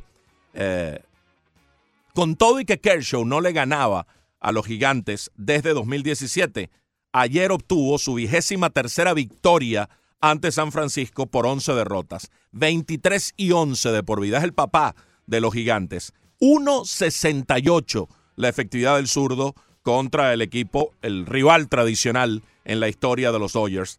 337 un tercio, que es casi dos temporadas, con 343 ponches. Así que eh, no es el pitcher de antes, no es ese tipo que, que apaga las luces y que te poncha a 10, 12, 14, 15 recurrentemente, pero este Kershaw reinventado sabe lo que está haciendo allí, sabe cómo redistribuir sus recursos y optimizarlos. No tiene la recta de 94, 93 y que cuando necesitaba la podía poner a 97, subir varias millas en un momento culminante del partido. Ahora lanza 90, 91, pero su slider, su curva siguen siendo picheos cortantes y con eso sigue siendo un pitcher de élite, sigue siendo un pitcher de gran dominio Clayton Kershaw. 7 y 1 con 2.85 de efectividad en la temporada, en 79 innings.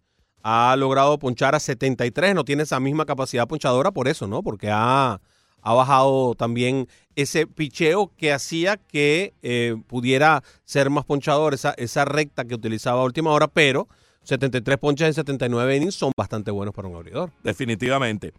Minnesota se niega a perder eh, tres partidos consecutivos. Ayer estuvieron cerca, estuvieron perdiendo todo el juego ante Boston, estuvieron perdiendo en el inning 13, eh, 4, eh, 3 a 2, empataron con un jonrón de Max Kepler en ese inning y luego Max Kepler dejó en el terreno a Boston en un maratón de 17 innings, 5 horas 45 minutos para interrumpir de paso la racha ganadora de los Medias Rojas en seis juegos y Minnesota cinco veces en la campaña ha perdido dos en fila, pero nunca llegó la tercera derrota consecutiva.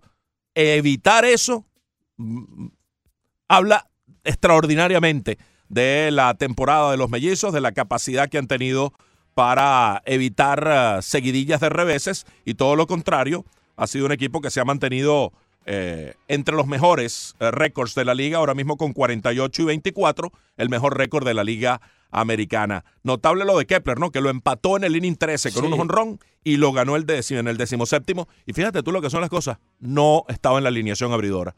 Ingresó en el sexto, séptimo inning de emergente por Marwin González y terminó siendo el héroe. A mí siempre me ha gustado. Ese, ese es un muchacho que es brillante. Ese, ese Max Kepler. Eh, es de los buenos para tenerlo en un fantasy. Si a ustedes les gusta jugar eso. Este es un tipo de pelotero que suma en, toda, en todos los aspectos, que ayuda muchísimo en todos los aspectos. Y bueno, esto es una, es una coincidencia feliz que haya empatado el partido y que después haya, le haya dado a la diosa Fortuna la posibilidad de ganarlo. A que no la, la- diosa Fortuna no lo, no lo acompañó mucho fue a Scherzer, que tuvo un una rara fractura. Intentando un toque, una bola, la bola le dio entre la nariz y el ojo y tiene fractura. Eh, pero dice su manager, eh, em, el señor oh, Martínez, que va a lanzar el día de hoy el segundo encuentro. Ese es un duro, ese es un bárbaro, ese es un batallador. Que, que vaya a tomar el montículo hoy Sí, sí. es para quitarse el sombrero con el señor Max Scherzer. Después de ese foul, qué mala suerte, suspendieron el juego por lluvia, pero igual tomaron práctica de bateo, la rutina de los pitchers de tocar la bola, la estaba tocando así como, como, como por no dejar, le dan la punta del bate y le va directo al rostro y le produce la fractura de la nariz. No importa, dame la pelota que yo mismo soy, yo voy hoy. Eh, qué garra, qué, qué, qué, qué fiereza competitiva la de Max Scherzer. ¿ah? Y, y vamos a ver a, toda, a todos los canales ¿no? enfocados en, en el rostro amoratado de Max Scherzer eh, cuando esté montado en el montículo. Doble juego si es que no llueve en Washington contra los Phillies de Filadelfia. ¿Es este partido? ¿Este doble juego? Sí, Filadelfia. Contra los Phillies de Filadelfia va a haber doble partido. Vamos a ver si se lleva a cabo. Eh, ojalá, ojalá y se pueda llevar a cabo porque ya van varios que han tenido que suspender en el este de los Estados Unidos. Hay previsiones de lluvia en casi todas partes. Así que vamos a ver, ojalá que, que se puedan llevar a cabo los partidos el día de hoy. no han podido jugar en absoluto en esta serie y reprogramaron para septiembre una doble tanda entre estos eh, dos equipos. Justin Verlander sigue avanzando en la lista de los ponchadores, de eso les vamos a hablar más adelante, pero caramba, tenemos esperando hace rato a Nelson y a Ricardo y Rigoberto estuvo ahí esperando, se nos olvidó Leandro, nos tienes que recordar Leandro, Eh, esto, esto es culpa tuya que no recibamos a la... a la- Siempre. eh, caramba Leandro. Nelson, bienvenido. No es culpa de Leandro, Nelson, ¿cómo está? No, no, todo está, está correcto, está bien. Buenas tardes para todos. Un abrazo. Oye, Fernando, tú decías hace un rato que no había material en los Marlins para cambios. Claro que hay. Sí, por supuesto, no se puede dar una liga menor por una estrella, pero mira, los Yankees tienen aquí Fletcher ahí para cambiarle. Por los jóvenes pitchers, eso que ustedes tienen abridores ahí, ¿a quiénes le darían?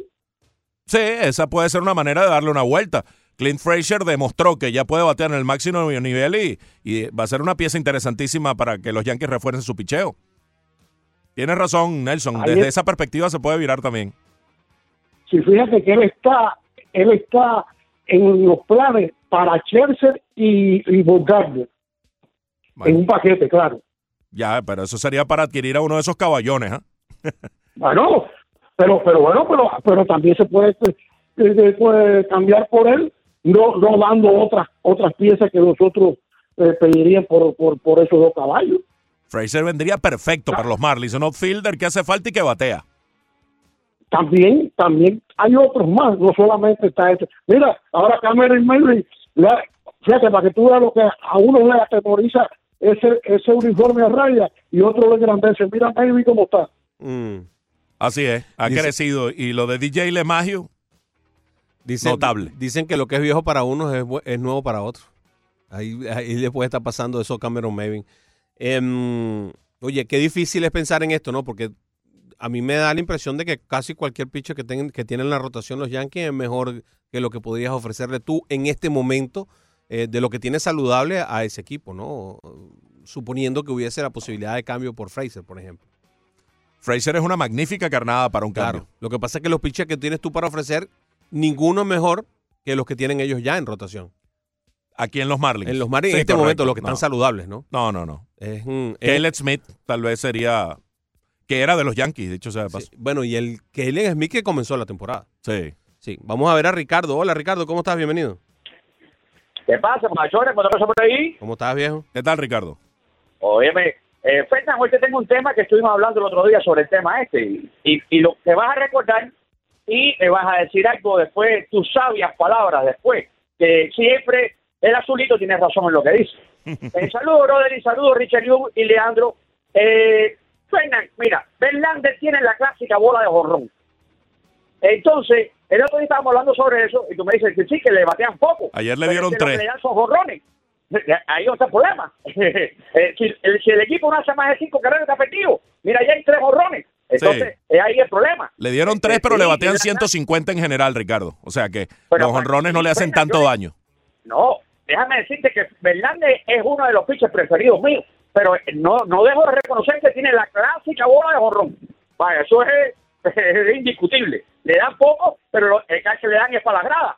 Entonces, eh, hay que hay que tratar de ver, sí, porque es así. Entonces, el otro tema que tengo, Fernan, es el siguiente. El señor Antolín, fíjate tú las cosas, porque las cosas vienen, las piedras vienen cayendo una tras otra. El señor Antolín, que yo supongo que sepa mucho de fútbol, eh, él antes estaba en el programa, yo no me acuerdo en qué programa en el que estaba, que le daban también su... su ok, dice el señor Antolín que Hazard es muy bueno, pero que, que da mucha asistencia de gol y que crea mucho gol, pero no tiene, no tiene el gol que le hace falta. Entonces, yo me pregunto esto. Entonces, los que hablan mal de Messi, ¿de qué forma se puede entender que hablen mal de él? Si Messi crea, Messi da asistencia y Messi mete los goles, es el único, el único que puede hacer eso. Entonces, la gente estaba diciendo otro día, otro madridista que salió nuevo, porque tengo, tengo un club de madridistas por la mañana temprano, que Messi, no, la jugada que hace que se lleva 4 o 5 en España, que supuestamente es madridista, porque esos 4 o 5 se lo lleva en la liga donde juega Real Madrid. No, como diciendo, juega en España, como diciendo, juega en China. Ok, dice que Messi no hace esa jugada con la selección. Lógico que no puede hacerla, porque entonces con la selección tiene 10 muertos al lado de él. Entonces, ¿a quién van a marchar? A él. Entonces, en vez de hacerle, para, para hacer esa jugada, tienes que estar en escalera. Te llevas a uno, te llevas al otro y te llevas al otro. Pero si le cae en grupo, es muy difícil que pueda hacer esa jugada, a no ser que esté metido en el área. Ahí sí tiene posibilidades. Pero si arranca del medio campo, le da- mira, mira este cuadrado, la clase patada que le dio el otro día. Todo el equipo argentino le cayó a, ah, y son gente que se conoce porque Cuadrado sabe quién es Messi.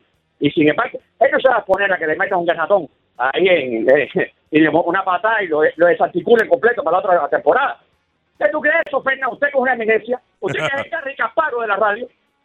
Messi es Messi, Ricardo, sin duda. Messi es eh, único. Messi. Pero sí hay esa especie de tendencia de exculparlo cuando pierde el equipo, que no tiene a nadie, pero eh, darle estatus de héroe cuando gana porque gana solo. Entonces, De las 31 carreras que ha recibido limpias esta temporada, Justin Verlander, 20 han sido cuadrangulares. No necesariamente son las que han traído los cuadrangulares, porque esos cuadrangulares pueden haber sido con gente en base, sino que 20 ha sido el mismo tipo que batió que terminó anotando. Macarena, Macarena, Macarena, que te gusta la movida guerrillera.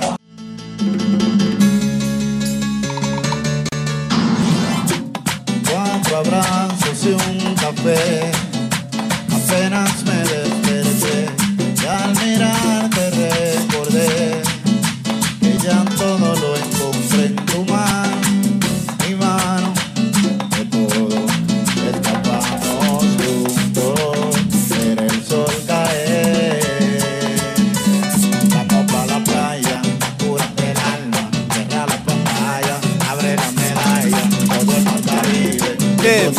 este miércoles de libre albedrío, Omega, calma, cuidado ahí, calma.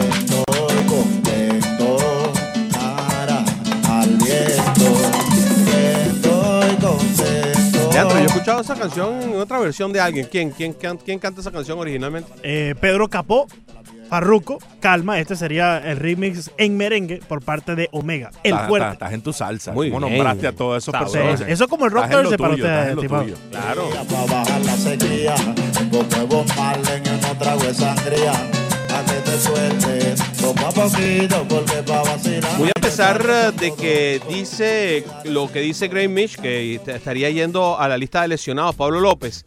En este momento Yahoo acaba de colocar a Pablo López, pero listado como día a día. Y la información que dan em, sigue siendo de día a día, no de que está ya en la lista de incapacitados, sino que sería probablemente enviado a la lista de incapacitados. Así que hay una, una pequeña diferencia entre una y otra. Vamos a ver cuál de las dos es la correcta. Todo está en vías de esclarecimiento. Hablábamos un poco de Verlander. Sí, ayer recibió tres honrones para hacerle el daño y, perder el juego eh, ante los Rojos de Cincinnati.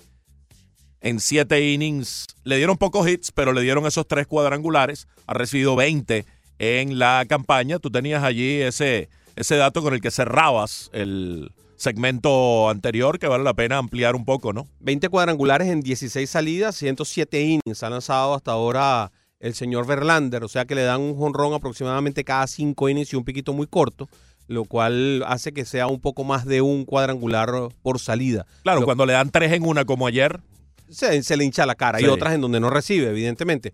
Pero pues el promedio, los promedios, que es como uno puede trabajar esto, a, a menos de que los veas por logs, pues entonces te dicen que aproximadamente recibe un jonrón con una coma cortita en cada salida. Hay que esperar que en una salida le den un cuadrangular a, a Justin Verlander. él reta, él busca, él confronta, ha desarrollado un control bárbaro, ha mejorado con el paso de los años su control, está en la zona y ha sido propenso a los honrones en los últimos años, Justin Verlander.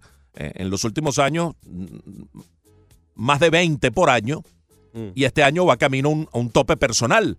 Pero yo creo que Verlander en sí mismo personifica lo que está pasando en las grandes ligas. Sí. Muchos ponches que propina, reduce el averaje de los oponentes. De hecho, eh, eh, hasta hace poco estaba en 160, que era, si lo sostiene, el más bajo en la historia, superando a Pedro y a Luis Tian.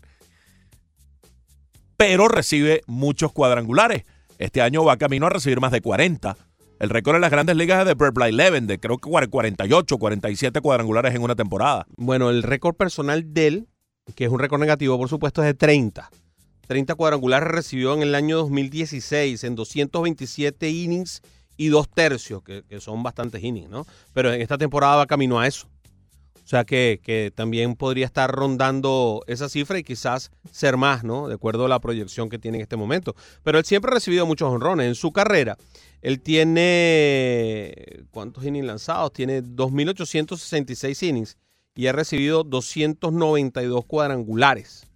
Y, y tiene en este momento 435 aperturas y ha recibido 292 cuadrangulares. Eso es un poco más de un cuadrangular cada dos aperturas, ¿no? En, en- en general en toda su carrera. Igual avanzó ayer en la lista de los ponchadores de todos los tiempos con ah, el 2833. En el transcurso del partido desplazó a Mickey Lolich, quien ponchó a 2832. El próximo en la lista, y lo debe conseguir en, en un par de salidas, es Jim Bunning con 2855 en el puesto 18, 17 en la lista de todos los tiempos. Los ah, Astros van a reactivar hoy a José Altuve. En la ausencia de Altuve ganaron 24 y perdieron 11. Es decir, han logrado sobreponerse a esa eh, ausencia, que no solo fue la de Altuve, porque en el mismo lapso han estado fuera y siguen estando fuera, aún con la reaparición de Altuve. Va a seguir estando en la lista de lesionados eh, George Springer y el caso de Carlos Correa. Springer ya está corriendo, ya está evolucionando y podría retornar también eh, próximamente de la lista de lesionados. Lo de Correa es preocupante, ¿ah? Eh, un hombre tan joven que ha tenido tantos problemas de salud en tan corto tiempo, ¿no? Eh, a, mí me preocupa, sobre todo por la posición, por, por ser estoy por el alto, por el tamaño que tiene Carlos Correa. Sí, los dos últimos años han sido muy problemáticos de las lesiones. El año pasado la espalda lo molestó casi toda la temporada y este año, bueno, tiene esa rara lesión de romperse las costillas. Eh, salió en un video a tratar de aclarar. ¿no? Las explicaciones son rarísimas, además. Sí. Ayer Derek Dietrich fue uno de los que se la sacó a Verlander, por cierto, y no daba un ron Dietrich desde aquella jornada de tres cuadrangulares. El 28 de mayo se había apagado en lo que a eh, fuerza respecta a Dietrich desde esa fecha de, la explosión de tres cuadrangulares en un mismo partido. Y explosión jonronera es la que siguen teniendo los Yankees. Ayer le ganaron el segundo a Tampa Bay, están escapándose en la división, tienen dos y medio de ventaja ahora sobre los Rays, que colocaron en la lista de lesionados a Yandy Díaz con un problema muscular en una de sus piernas. El cubano ha, sido propenso también a las lesiones. Eh, ya es la segunda vez este año que va a la lista de, de lesionados. Y los Yankees llegaron a 21 juegos consecutivos conectando cuadrangulares con el despliegue inusitado de Cameron Maybin. Sí, señor, el otro jonronero del equipo. No se va a dejar quitar el puesto. Se contagió. dijo, yo no sé qué van a hacer con el tal muchacho ese que llaman Aaron Josh. ¿No? Ah, sí, sí. Oye, le puede quitar tiempo de juego a, a Aaron Hicks, hablando en serio. Cuando regresen todos, que están prontos a regresar, le puede terminar quitando tiempo de juego. Ya regresó Giancarlo Stanton, o ya está. Sí, ayer, ayer sí, fue reactivado. ayer. Ayer, Y- hizo una muy buena jugada, por cierto, en el jardín derecho. eh, un, un foul que iba hacia los aficionados se la quitó a un aficionado. y Encarnación se fue para la calle ya en su primer turno. Pero Cameron Mevin podría estar eh, con esto, con este spam, reclamando algún tiempo de servicio en el center field, ¿no? Que no, que no, no le va a poner las cosas tan fáciles a, a Girardi, a, perdón, a Boone en este momento. Hay que ver cómo queda ese roster de 25 cuando regrese George, porque ya bajaron a Clint Frazier. Yo prefiero a Clint Frazier arriba que a Cameron Maven. Pero está en el spam. ¿Cómo en el spam? O sea, está, está metido en este spam bueno en donde está conectando. Y No, donde pero está- Frazier también estaba bateando muy bien eh, y es parte del futuro. Yo creo que a Frazier probablemente lo bajan para que no se quede relegado al banco, porque es un Mm. muchacho para jugar todos los días y prefieren que siga desarrollándose jugando diariamente en AAA. Además es que lo puedes bajar. A lo mejor a Mevin tienes que dejarlo libre ya. Es probable que tengas que sí. colocarlo en asignación a Cameron Maven, pero igual tendrán que tomar una decisión y ver qué tipo de banca van a tener los Yankees cuando ya todos estén de vuelta. Lo de Aaron Judge también es inminente, probablemente para el próximo fin de semana o comenzando la semana que viene. Ahora mismo los que están asegurados para ir a un rol de, de menor tiempo de juego son Brett Gardner y Gio Urshela, que han Sí. sido realmente importantes en esta etapa de sacar a flote al equipo con tantas lesiones y ver qué tipo de decisiones, porque a veces entonces puedes ir con 12 lanzadores en el roster de 25 y tienes espacio para un jugador más de la banca. Allí podría encajar Mavin, pero si vas con 13 lanzadores, te quedas más corto en lo que respecta a los bateadores y entonces Mavin sea el sacrificado. Y si los Yankees están teniendo que utilizar el opener, el opener tiene que utilizarse con un roster de 13, no puede utilizarse con un roster de 12. Le, te- le causas problemas a tu, a tu bullpen cuando ya de entrada tú estás utilizando a un relevista en esa salida. Eh, normalmente tú tratas de ahorrarte los relevistas. En este caso tú estás entregando un relevista de entrada. Y entonces es muy difícil hacerlo con roster de 12. Hay que hacerlo normalmente con roster de 13 abridores en, en- en líneas generales. Vamos a ver cómo está ahora mismo el roster activo de los Yankees. Lanzadores: Zach Britton, Luis César, Haroldis Chapman, Néstor Cortés Jr. Cortés Jr., el cubano, ha sido el que ha hecho el tramo largo detrás del opener de Chad Green. Chad Green, David Hale, J.A. Happ, Jonathan Holder, Tommy Canley, Adam Otavino, James Paxton, Sisi Sabatia y Masahiro Tanaka. Hay 13, ¿no? Hay 13. Ajá. Déjame contar otra vez. Un, Eh, dos, acá. ¿Cuánto? Cuenta tú, habla tú mientras yo No, cuento. Ah, bueno, eh, sí. Oye, por cierto, em, todavía es, es bastante incierta la situación de Betances, ¿no? Que es realmente importante que regrese. Eh, si regresa hacia finales de temporada, podría ser ese, ese envión hacia el final de la temporada para el equipo de los Yankees, ocasionando otro problema también en el roster de 25, evidentemente. Y hay 13 en este momento. 13, sí. 13 en este momento, porque precisamente cuando tú utilizas el opener, oye, tienes que tener 13. Eh, Se te hace una obligación tener 13.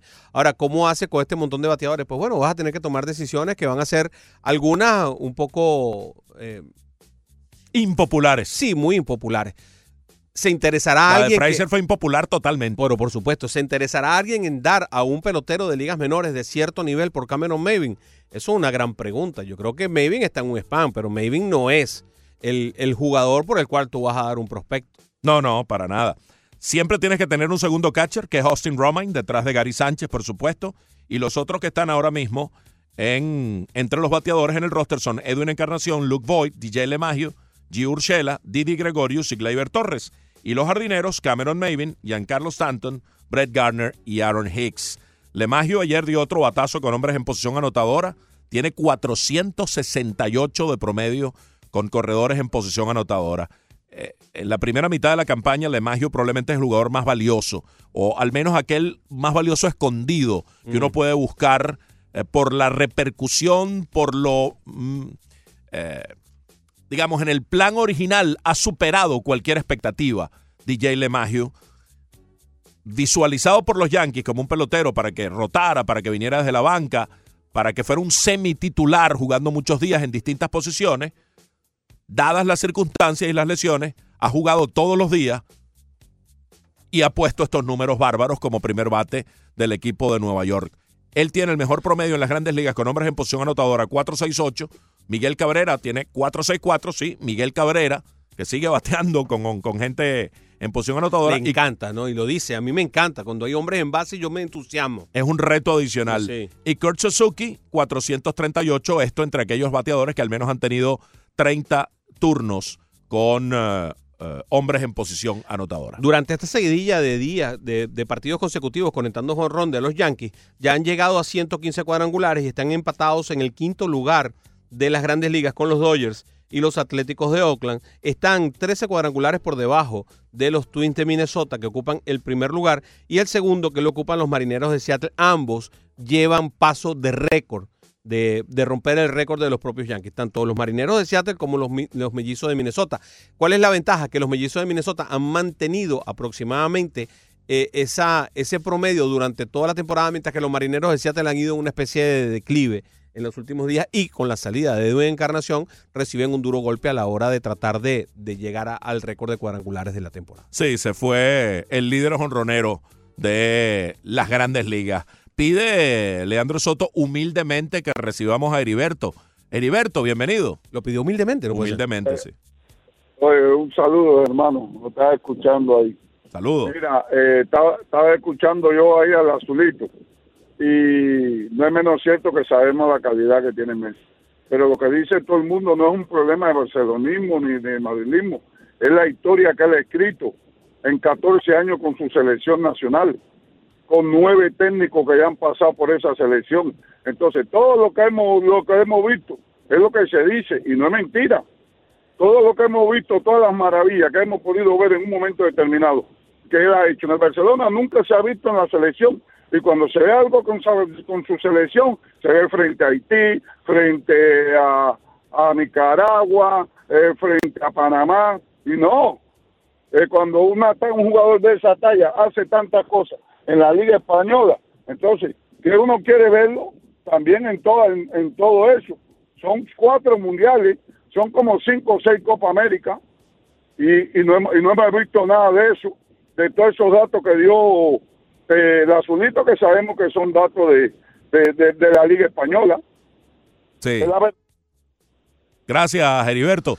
Eh, Yo creo que el mejor partido de Messi con la selección fue aquel en el que se puso la capa de héroe contra Ecuador, que necesitaba una victoria argentina para clasificar al Y Mundial solo. y marcó los tres goles él. Ese día se puso la capa de héroe.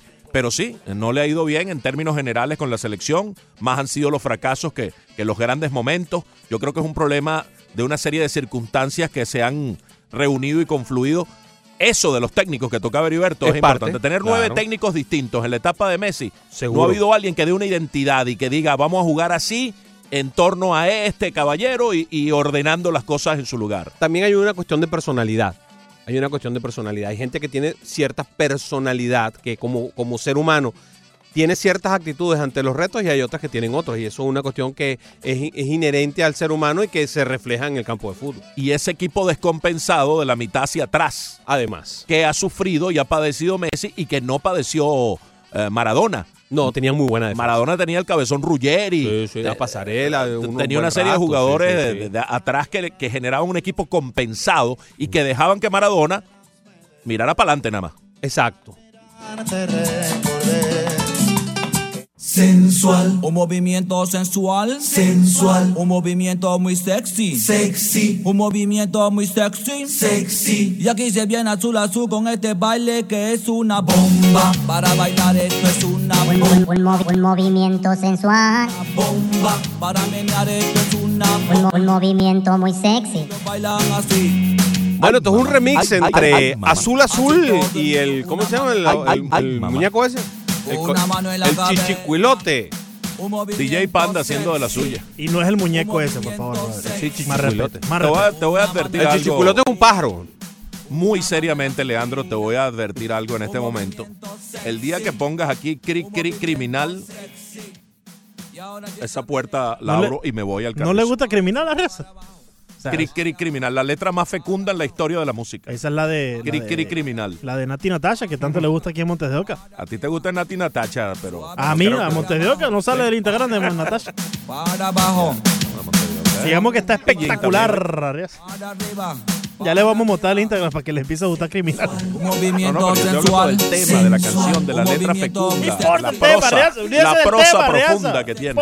¿Ah? Y aquí se viene azul azul con Mira, el- José Oliveros Ay, dice que nos está escuchando en Venezuela.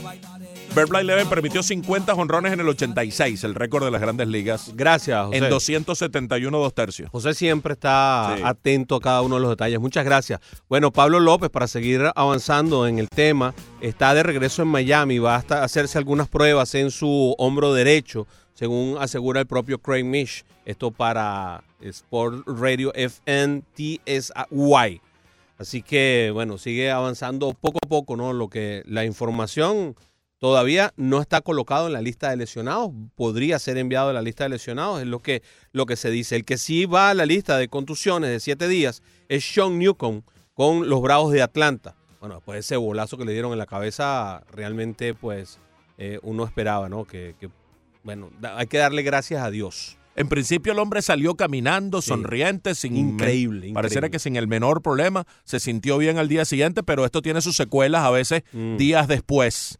Y en definitiva tiene que ser colocado en esa lista de lesionados especial del, del concussion de siete días. Hay un solo bolazo que yo he visto más salvaje, más sanguinario contra un lanzador y se lo vi que se lo dieron a Kazuhisa Ishii, el del aquel lanzador japonés de los de los Dodgers de Los Ángeles que la bola rebotó y le pasó por encima al catcher de rebote y la bola dio contra la, la, eh, la protección atrás.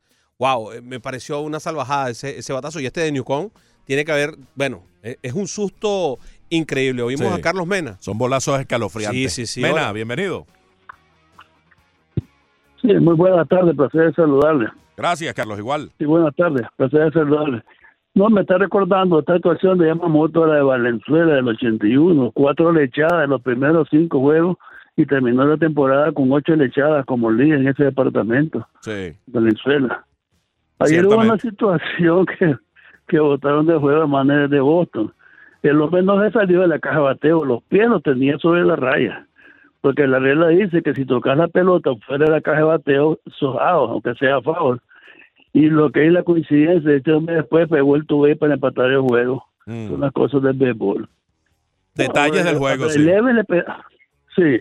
Ahora, el le pegaron una vez 40 50 cuadrangulares y después 48. Sí, correcto. Y Yo me acordaba de la de pega 48, más- no la de 50, que nos hizo recordar un oyente. Sí, 50. Sí. Sí. Y a otro que le pegaba mucho era Robin Roberts, que tuvo temporada con más de 40 cuadrangulares también. Correcto. Era, era- sí. Ok, buenas tardes, saludes. Muchísimas gracias, como siempre, Carlos. Tú Aquel siempre- año Valenzuela fue Sayón y novato del año. Aquel 81 de la Fernando Manía. Hago una pequeña corrección, no fueron 48, fueron 46. Primero hizo de 50 y después fueron de 46, Blake Leven, que al final terminó su carrera con 430 cuadrangulares recibidos en 4.930 innings, o sea, en 692 aperturas. Tal vez por eso se retrasó tanto el ingreso de Blake Leven al Salón de la Fama. Creo que fue en su octavo o noveno año de elegibilidad, cuando tenía números de sobra en, en otros aspectos para ser eh, inmortalizado. Después Jamie Moyer se convirtió en el pitcher con, más honrones recibidos en la historia de las grandes ligas. Pero fíjate un, dato curioso, tuvo esa temporada de 50, la siguiente, inmediatamente siguiente fue de 46, eso pasó a los 35 y 36 años de edad. Pero ni antes ni después estuvo ni siquiera en 30.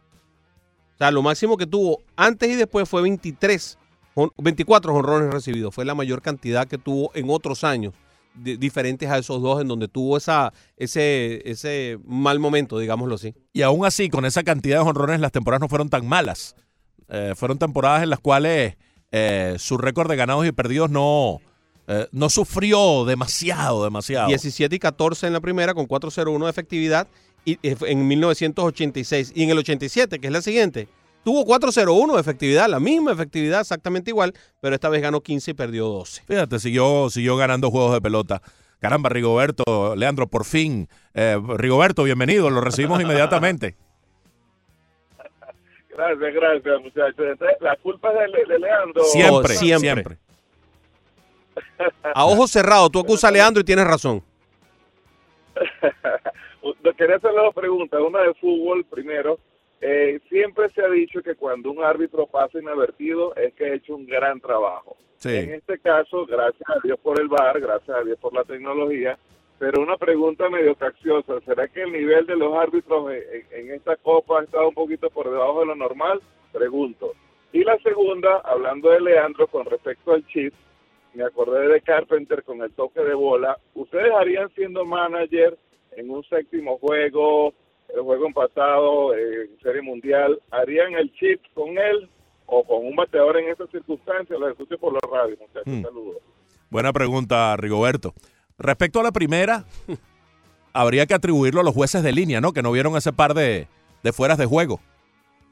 Que el, el VAR confirmó que fueron. Pero son cerraditas. Son milimétricos. O sea, sí, las cosas que hemos visto, cuatro de las cinco veces que ha ido Venezuela al bar han sido pero realmente milimétricas. Yo en, en- te, voy a, te voy a hacer, voy a hacer una confesión aquí en vivo públicamente.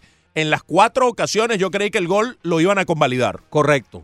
Que no lo iban a echar para atrás. El que me parece a mí increíble es el, el- el árbitro que tienen en Telemundo, que hasta ahora ha estado perfecto. Extraordinario. Se anticipa y dice exactamente lo que es. Eh, sí, no, es tal cosa. Pero ya va, ¿cuántas repeticiones vio este señor? Porque Sí, además sí, lo dice inmediato, ¿no? Sí, es, sí, sí. es así muy fantástico, fantástico. Yo de verdad estoy muy impresionado con ese señor, pero sí, gracias a Dios por el bar. Y a Carpenter sí le van a hacer el shift en un séptimo juego de una serie mundial, porque es el porcentaje lo que predomina aquí. Ahora ahí Carpenter, si él representa la de irse arriba, ya estará de parte de él, de, él, de su inteligencia, tocarle la bola para envasarse y ser él la potencial carrera del triunfo. Aunque represente eso Carpenter en un momento culminante, puntual como ese, Rigoberto, creo que igual le van a aplicar el shift. Oye, hay que hablar de dos actuaciones el día de ayer. Whit Merrifield se fue de 4-3 con dos honrones, seis carreras empujadas y tres carreras anotadas. Y Pita Alonso batió de 4-4 y además se envasó dos veces por boleto. O sea que se envasó las seis veces que estuvo ahí, cuadrangular, tres impulsadas, tres anotadas para este señor que estuvo sencillamente brillante. Perfecto. Honrón 24 de Alonso a dos de la marca para un novato de los Mets de Nueva York. Y otra actuación individual que hay que destacar es la de Charlie Blackmon.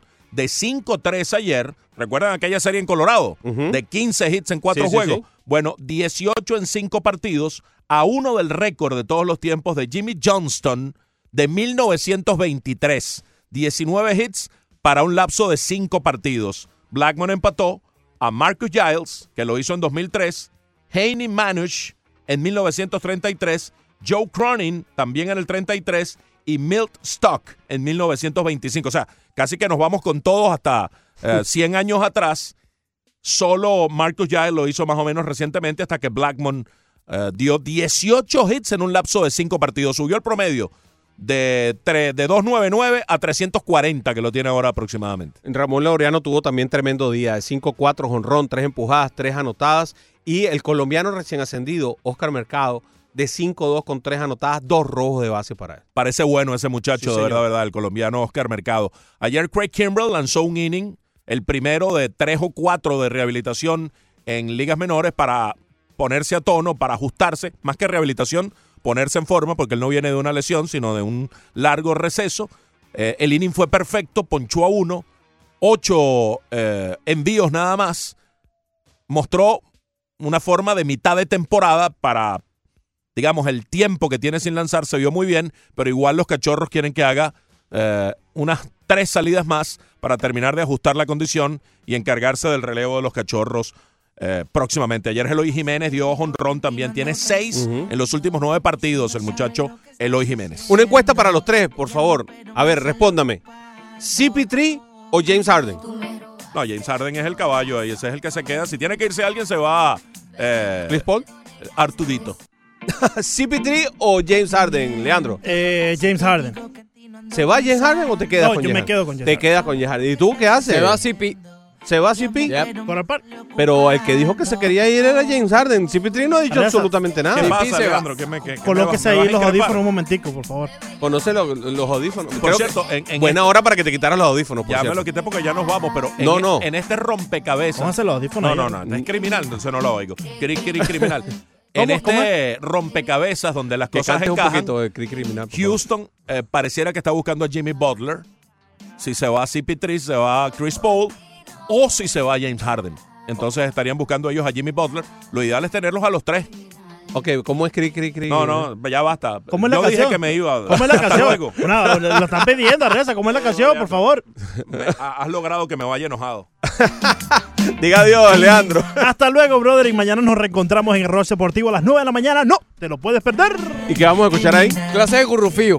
¡De Gurrupío! ¡Fantástico! Ahí vas tú solo, mañana. En radio el sonido debe ser brutal.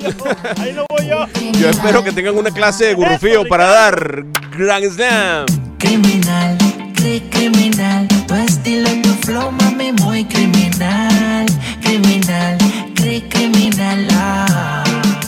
Menú Deportivo es ustedes gracias a PICC, la empresa de tasadores públicos número uno de toda la Florida. Llámelos al 786-290-3663.